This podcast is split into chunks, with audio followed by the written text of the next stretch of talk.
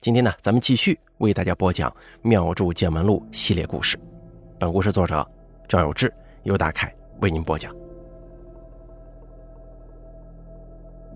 许多平常生活当中见到的犯煞、中邪，其中大多是有些缘由的，有的是无意中的冒犯，有的是阴差阳错，并非有什么力量不分青红皂白，故意与人为恶。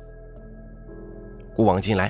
有诸多道士法师在民间乡野工作，所谓大奸大恶又神通广大的妖邪，早已被各位先辈收押封禁了。至今仍在四处横行的，大多数都是一些小喽啰。传说历代天师会将最大的妖魔鬼怪封印在龙虎山上清宫的伏魔殿之中，每传一代新的天师，就会要在伏魔殿的大门上贴上符咒封印。中国古典名著《水浒传》中描述，洪太尉不信邪，执意打开了伏魔殿的封印，将三十六天罡、七十二地煞放出，由此引得一场大祸。水泊梁山的一百零八好汉，就是这天罡地煞的化身。如今大家去江西鹰潭龙虎山旅游，仍然能够看到这一座经过重修的上清宫伏魔殿。可是这大殿呢，已经成为旅游景观了，游客们可以随意出入。而历代天师封印住的强大妖邪已不知去向，也许有的已经一心修行得成正果，有的被天罡雷劈得形魂俱散，有的遁入山林不问世事，或许还有一些躲在不为人知的角落，正在伺机而动呢。前段时间。西郊的寺院方丈昌慈大和尚发了慈悲之心，请平时给各处道观寺院送香烛纸钱的陈和友帮忙做个前客，找几个法师处理一个山下的遗留问题。这个遗留问题呢，就是曾经建在山脚下的一座百年老庙被拆毁了，老庙中有不少道教前辈们收服的武昌兵将。其中有一些好勇斗狠之徒，老庙被拆毁之后，庙王神自然是去了别处。可是这些武昌兵将无所依附，在山脚下四处骚扰乡亲们。什么叫武昌呢？武昌又称五路昌神、武昌兵马，源于南方地区民间法教。民间法脉中认为，武昌兵马能够随身保护法师。又在法师行法的时候身先士卒，使法术符咒效果倍增。可是失去了束缚的武昌兵马也有强大的破坏力。这座庙是很多年前被拆毁的，有的乡亲们甚至被这些武昌骚扰了数十年。长慈大和尚一心想要做一些实事，摒弃门户之见，出钱让陈和友找法师来处理此事。还在半山腰重修社庙呢。陈和友找到我聊了一下，我顿时对昌慈大和尚心生敬意，就一口应承下来。这件事说起来简单，做起来却非常复杂，其中有很多理不清的线索。有一些人家经过多年的折腾，已经放弃抵抗了；也有的人家多次请过法师，可是问题没有得到彻底解决。已经不再相信这件事情能够得到妥善处理。这段时间里，我先是帮最要紧的一位被附体几十年的婆婆解决了烦恼，之后有闲暇了就去了一趟西郊，看看当地的情况，顺手做一些简单的驱邪破煞法事。接着，庙里连着半个多月都比较忙，我暂时也没空往西郊跑。这一天，我晚上睡觉的时候做了一个非常奇怪的梦。在梦里，我跟几位老朋友一起坐飞机。这梦里的事儿啊，大多没头没尾的，我也不知道飞机是往哪里开的，更不知道我要去做什么。总而言之，飞机失事了，在水面上迫降，众人都活下来了。我跟朋友们穿上救生衣，从飞机里出来，下面就是大海。跳进水中，顺着水漂到了一个小岛上。这似乎是一个热带岛屿，岛上有许多的棕榈树，也有稀稀拉拉的住房，显然是个村落。我想找个地方吃点东西，可是走了一阵子，只是偶尔碰见一些皮肤黝黑的人，说话也听不懂，无法交流。走了挺远的路，终于遇见一位华裔老头。他用生涩的普通话告诉我们：如果要吃饭，得去另外一个岛上。另外一个岛不远，走路二十分钟到码头坐船过去就行了。我们依照老头的指点，顺路找到了码头。每艘小船只能坐三个人，我们九个人一共乘坐了三艘小船。船开动之后。奇怪的事发生了，船驶进了一条隧道，四周全是黑乎乎的，什么也看不见。在昏暗的隧道里行驶了很久，才终于到了另外一个岛上。下了船之后，我看这里灯火通明，似乎很热闹。不远处还有一些二三层的小楼房。码头上有人举着写了“住宿”两个字的牌子，招揽客人。一位大婶走到我面前，用普通话问我要不要住宿，像极了火车站门口的那些大妈呀。我正要拒绝，身旁的一位朋友说：“咱们跟着去看看吧。”我也就答应了，跟着大婶一起走。大婶在巷子间穿梭，很快来到一栋二层楼房前面，外头看起来破旧不堪，一走进门却发现里头金碧辉煌。朋友还朝我说：“怎么样，这种拉客的也有好地方啊。”大婶到前台开房间，我跟客服人员打趣说：“你们这酒店还真奇怪呢，我在外头看到只有两层，怎么走进来感觉不止两层啊？你们还有电梯呢？”客服人员说：“你们是从后门进来的，我们这儿前门是能看出酒店很高的。”过了一会儿，大婶拿着房卡带我们进了电梯。大婶按了十四楼的按钮。这个时候，旁边的另一位乘坐电梯的客人说：“在我们广东，这种酒店得倒闭呀！我们广东的酒店是不会有十四楼这个楼层的，太不吉利了。”我听完这句话，赶紧伸手挡住电梯门，冲了出来，走到前台问客服人员说：“还有其他空房间吗？”前台客服说：“啊，有啊，但是因为我们这个酒店有十四楼，很多人觉得不吉利，所以我们酒店的十四楼所有房间都是免费的。如果您觉得不满意，可以换。”我想了想，既然是免费的，那就住吧。我拿了房卡，又重新走进电梯，按亮了十四楼的按钮。我掏出房卡，打开房间门，没想到房间里居然有人。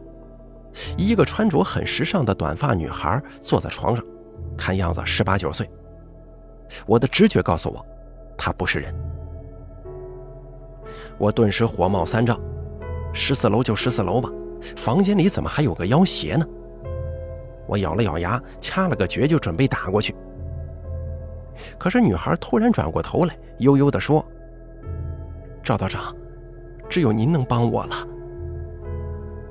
我一头雾水的愣住了，正要问他怎么才能帮助他，结果猛地从梦中醒来，是被平时给各处道观、寺院送香烛纸钱的陈和友打来的电话给惊醒的。接过电话，陈和友说：“西郊有一户人家，家里也不太平，听说你上次把那个附体几十年的婆婆治好了，人家特意问我要了你庙的地址。这个病人姓李。”你叫他李大哥就行。他们说今天过去找你啊。我揉着惺忪的睡眼问道：“那你知道具体情况吗？”陈和友说：“电话里也说不清，等他们过去了，你当面问吧。”哦，好。我答应了，随后挂掉电话，起身洗漱。吃着早饭的时候，我还在想，这个女孩子什么情况，想让我帮她。我怎么才能帮她呢？显然，这个女孩子已经不在人世了。但最近做的一些法事，主家也没有提到有夭折的女孩。莫非这个梦跟今天来问事儿的这家人是有关系的吗？我在大殿里接待香客，快到中午的时候，一辆面包车停在了庙前。车上下来四个人，一位是有大概五六十岁年纪的大哥，另一位看似年纪差不多的大姐，估计是他的妻子了，还有两个三十来岁的小伙子，估计是两兄弟。这位大哥看起来气色很不好，似乎病殃殃的。大姐很热情地走进庙里，问道：“请问赵道长在这儿吗？”我迎上前说：“我就是。您是之前陈和有联系过的那一位吗？这位就是李大哥吧？”大姐说：“对，是的。我听说你把姓陈的那位婆婆附体了好几十年的邪病给治了，我觉得你很厉害。”想请你帮我们家也看一看。我让庙里的杂物张才艺帮忙倒了热茶端过来，大家就坐，慢慢说。我对李大哥说：“您现在是什么情况？”李大哥说：“几十年了，也请了很多师傅帮忙，可是都没搞好。我本来想着就这样算了，也有些习惯了。”后来就听说，呃，那位姓陈的婆婆现在完全好了，再也没被附过体。我心中这不就有希望了吗？我总想着，万一你能给治好呢，所以就过来找你问问看了。我说道：“那您说说看，您具体的症状是什么样的？”李大哥叹了口气说：“我就是每天总觉得吧，身上到处都鼓起来。”但是我让我婆娘帮我看，什么都没有，平平的。我不相信，自己就对着镜子看，也是平平的，就好像有个什么东西在我身上到处钻，一会儿疼一会儿痒的。那您有没有去医院看一下呀？是不是什么皮肤病或者寄生虫之类的？李大哥说，一开始买了一些药膏涂抹，可是一点用都没有。后来跑了好多家医院。验血、验尿、拍片子，检查完之后，医生说没有异常，都是我想出来的，说我可能是发了疫病了。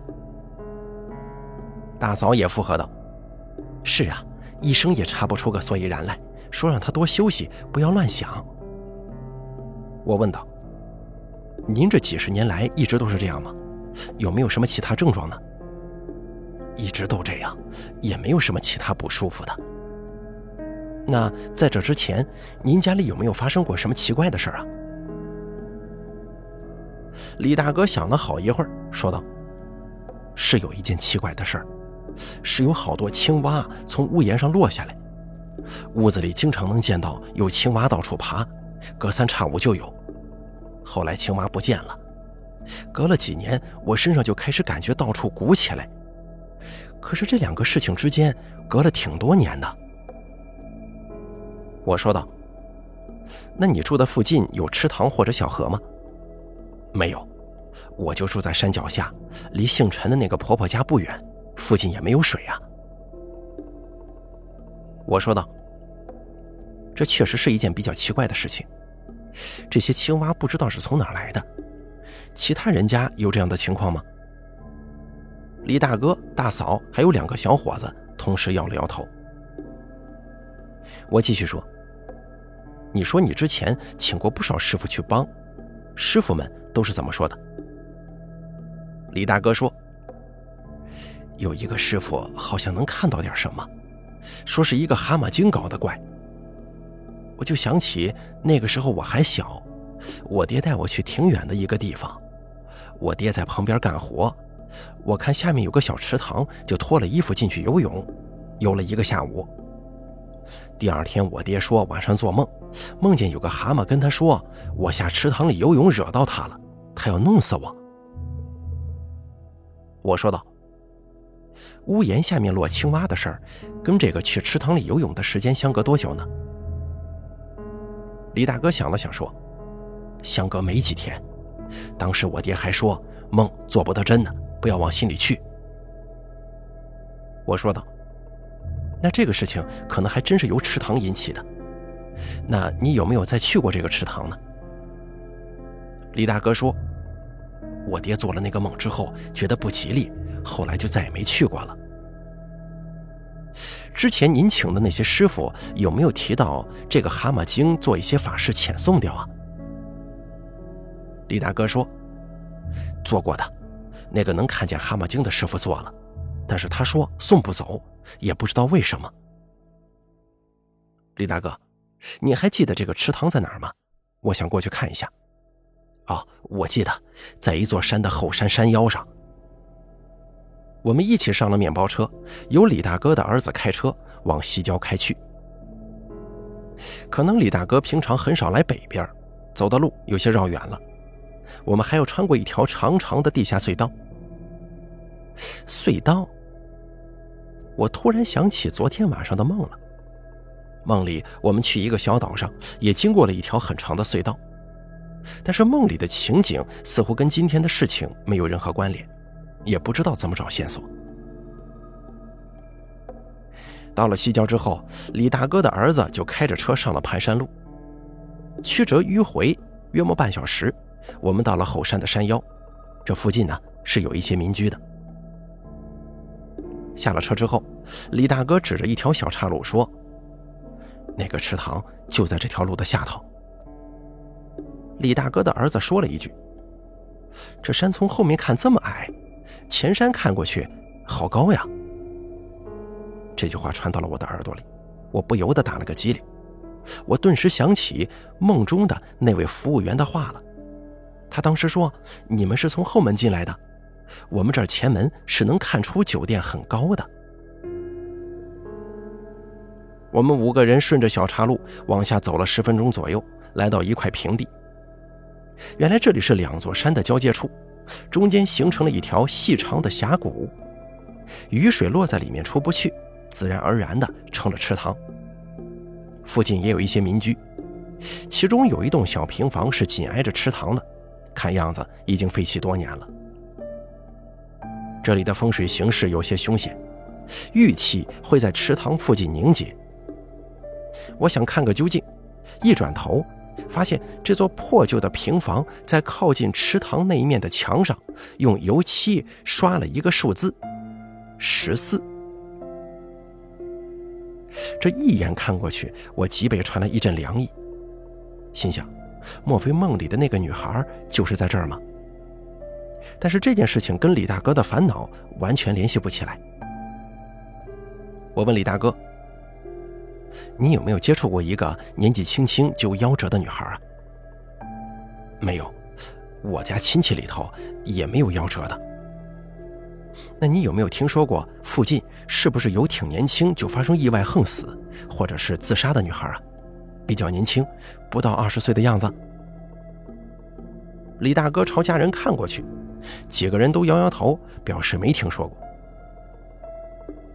我这下可犯愁了。如果说女孩的事情跟李大哥完全无关，那他需要我帮他什么呢？如果说这个女孩就是李大哥的病因，我应该如何下手？看来只能找水碗了。我从车上把我带来的材料都拿下来。在池塘边搭了一个临时的法坛，上了三支香，然后拿出一个碗来，舀了池塘里的水，又点燃六支香，向坛上的神灵默念禀告，然后开始撒香灰照水碗。大约两三分钟后，香灰不再落了，我用教杯确认了显像结束，把线香插进香炉，开始看水碗。水碗里香灰的形状显示的是一棵大树旁坐着一个女孩子，其他的位置有些模糊不清。我不禁有些纳闷，怎么又是女孩子呢？我向神灵通禀，问这个水碗当中的显像是不是李大哥发病的主因呢？脚杯抛出三次，落地的时候分别是阴阳圣卦，表示肯定。我顿时没了主意。李大哥一家的情形确实跟蛤蟆有关联。目前掌握的信息里，我这里全部的线索都跟一个十八九岁的女孩有关。可是李大哥一家人对女孩子的事情毫无印象，这该如何是好呢？我问李大哥：“您之前请过的那些师傅里面，有没有提到水鬼或者女孩子的？”李大哥肯定地说。从来没有过。那有多少师傅给你说的这个蛤蟆精做过遣送呢？全都没送走吗？李大哥说：“那个能看见的师傅做了，他自己说送不走。后来又过来几个师傅，说的都不一样。但我也让他们看看有没有办法送走这个蛤蟆，也没能成功啊。”我说道：“这个事情是这样的，你们来找我之前，我做了一个梦，梦见落在一个小岛上，我穿过一个隧道，来到一栋酒店里。”酒店从后门看上去很矮，只有两层，但是服务员跟我说，如果从正面看的话是很高的。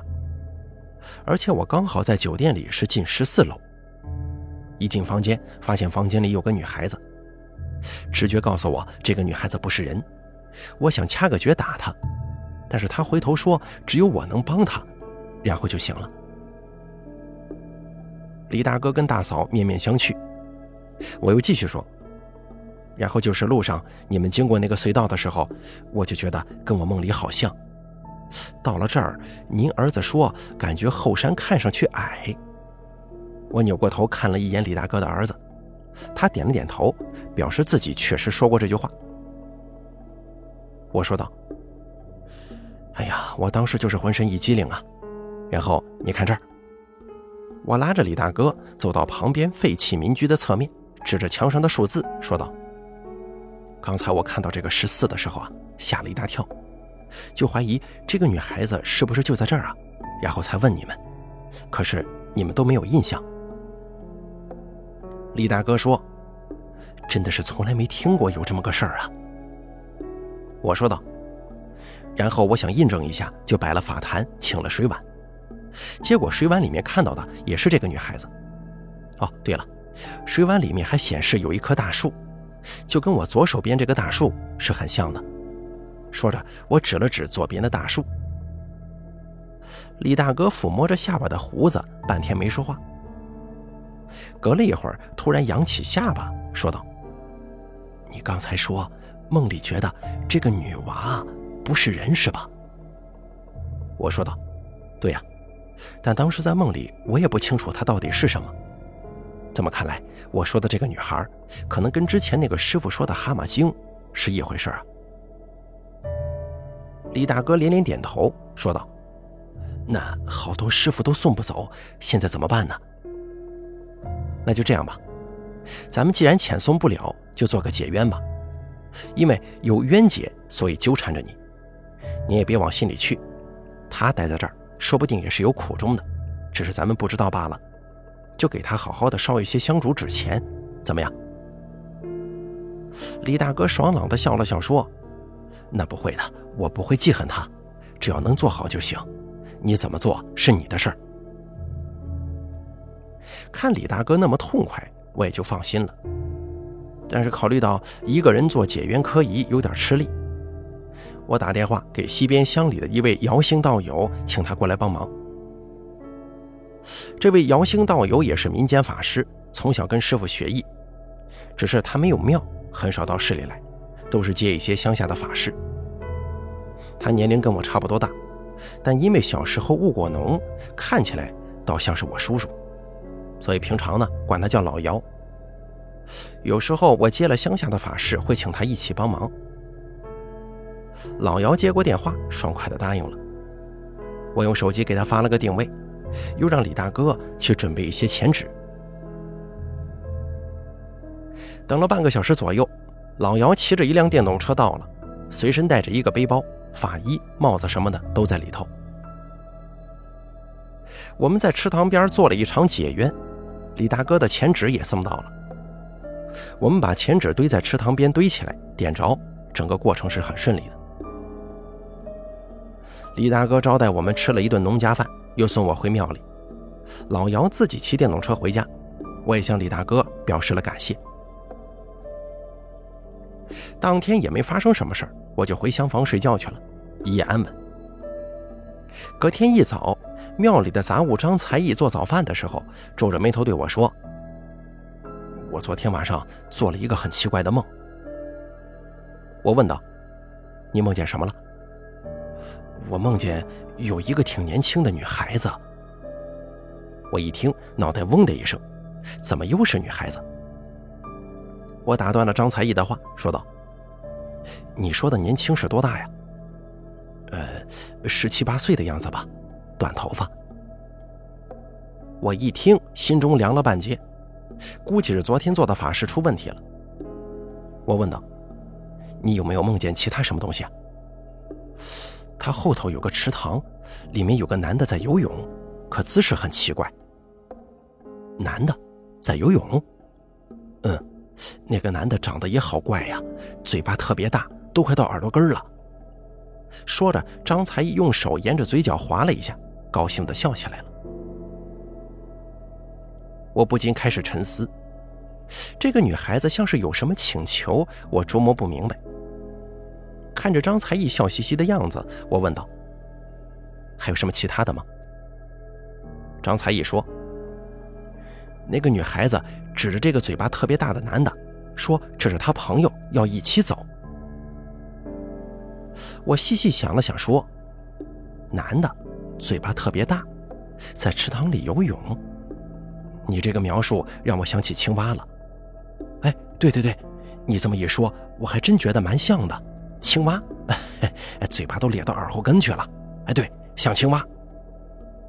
我想啊，这应该是说，女孩子不肯走的原因就是她有个朋友，但这个朋友看起来像极了青蛙，会不会这就是之前那个师傅提到的蛤蟆精呢？几十年前，李大哥在池塘里游泳，惹到了蛤蟆精，因此蛤蟆精一直给李大哥家添乱。中间隔了好几年，兴许是这个女孩子把他制止了，俩人是好朋友，执念极深，所以你单送一个肯定送不走。我赶紧打电话给李大哥，问他是不是还觉得身上鼓鼓的。李大哥说是的，感觉没什么起色。我就把张才艺的梦跟李大哥说了一下。李大哥说：“那我们怎么办呢？”我说道。我怀疑啊，你说的那个蛤蟆精就是小张梦里的那个大嘴巴在池塘中游泳的男子。女孩不肯走，那就说得通了。难怪之前那些师傅做遣送，这个蛤蟆精遣送不掉。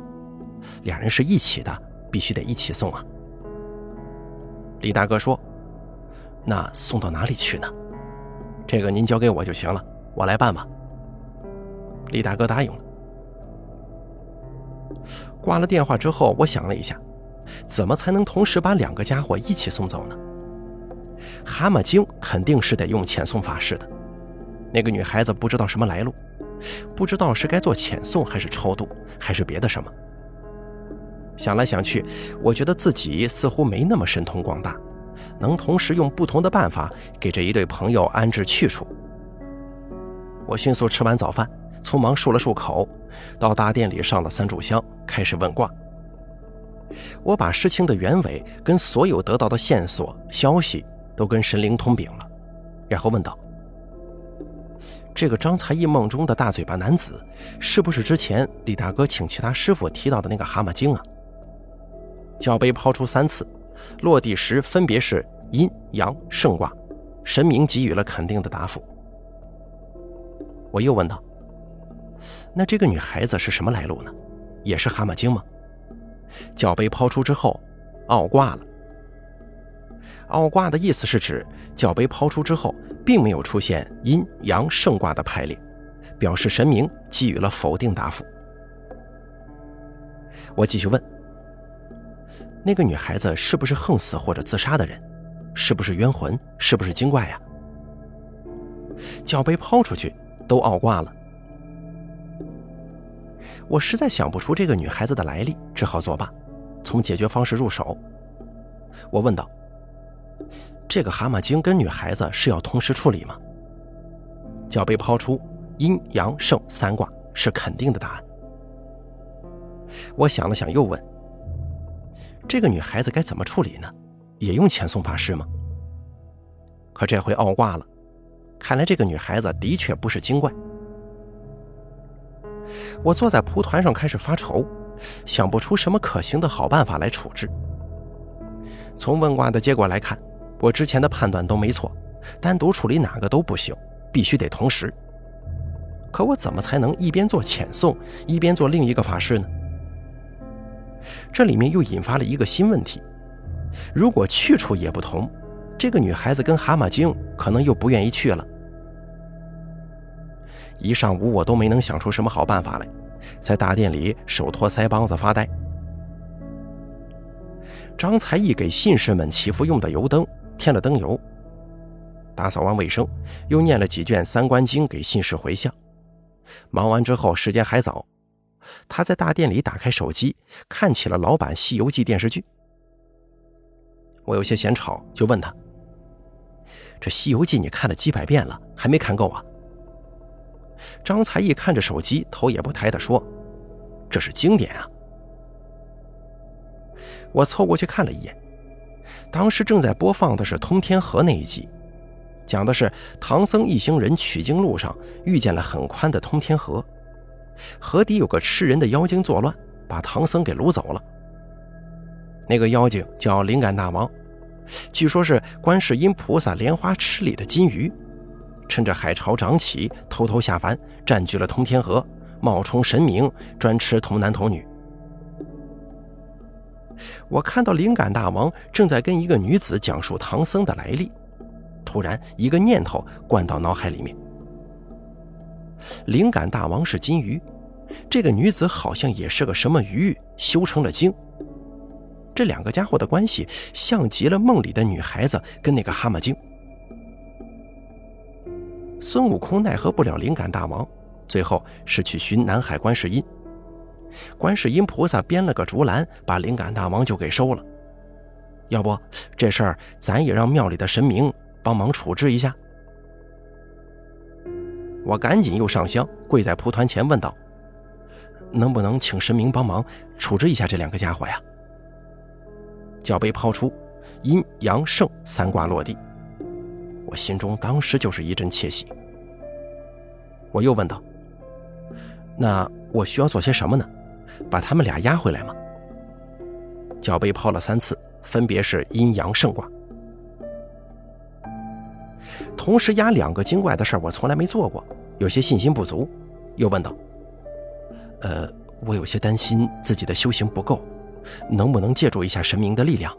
我拿个信封，里面装上香灰。”您这边派神将来帮我压一下，行不行？回头还得麻烦神明帮忙给这两个家伙一个妥当的安置。阴阳圣卦很快顺利就抛出来了。我拿了个信封，从香炉里抓了一把香灰，塞进信封里，直奔李大哥家。到了李大哥家，又让李大哥的儿子开车带我去之前那个池塘。到了池塘已经是下午了。张才义突然打电话过来，接过电话，张才义说：“我刚才午睡的时候，有人在我耳边说话呢。”说什么了？张才义说：“说是查过了，他们都本意不坏，让你押回来以后再摆一桌水饭，烧香烛纸钱送一送，今天就送走。呃，你要押什么呀？送到哪里去啊？他们是谁呢？”我说道：“啊。”我知道了，我这回过来啊，要押两个精怪回去。你打电话让陈和友多送一些纸钱香烛，赶紧送，我下午回去就得用。张才义答应了，把电话挂掉了。我在池塘边掐诀念咒，请神将帮忙把年轻女孩跟蛤蟆精都压进信封里面，然后赶紧点一支香插进信封，上了李大哥家的面包车，喊小李快开车送我回庙里。所幸小李开车技术娴熟，香烧完之前就赶回庙里了。陈和友的纸钱已经送到，我把纸钱抓了一大把，放进庙前面的纸钱炉中，把信封也丢了进去，点上火，随后又烧了许多的香烛，在庙外摆了一张桌子，端了几碗水饭放在桌上。事情办完之后，我留小李在庙里吃饭，小李谢过，开车回家了。当天晚上，我梦见那个短发的女孩子牵着一个嘴巴很大的男子的手，他们一起向我鞠躬。就像张才义说的那样，这个男子的嘴巴都快咧到耳根了，俩人还提着大包小包的行李。另有个看似很威严的、穿着古代铠甲的男子，领着他们往一条河的对岸走去。三天后，李大哥打来电话说，身上不觉得鼓了，前所未有的舒坦，向我表示感谢。人类之间有友谊，动物、妖邪、精怪之间也是这样，可见世事洞明皆学问，人情练达即文章。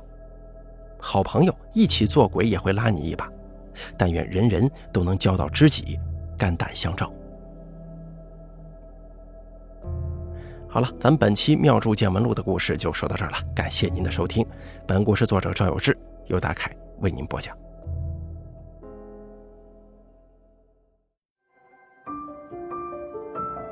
本期故事演播完毕，想要了解大凯更多的精彩内容，敬请关注。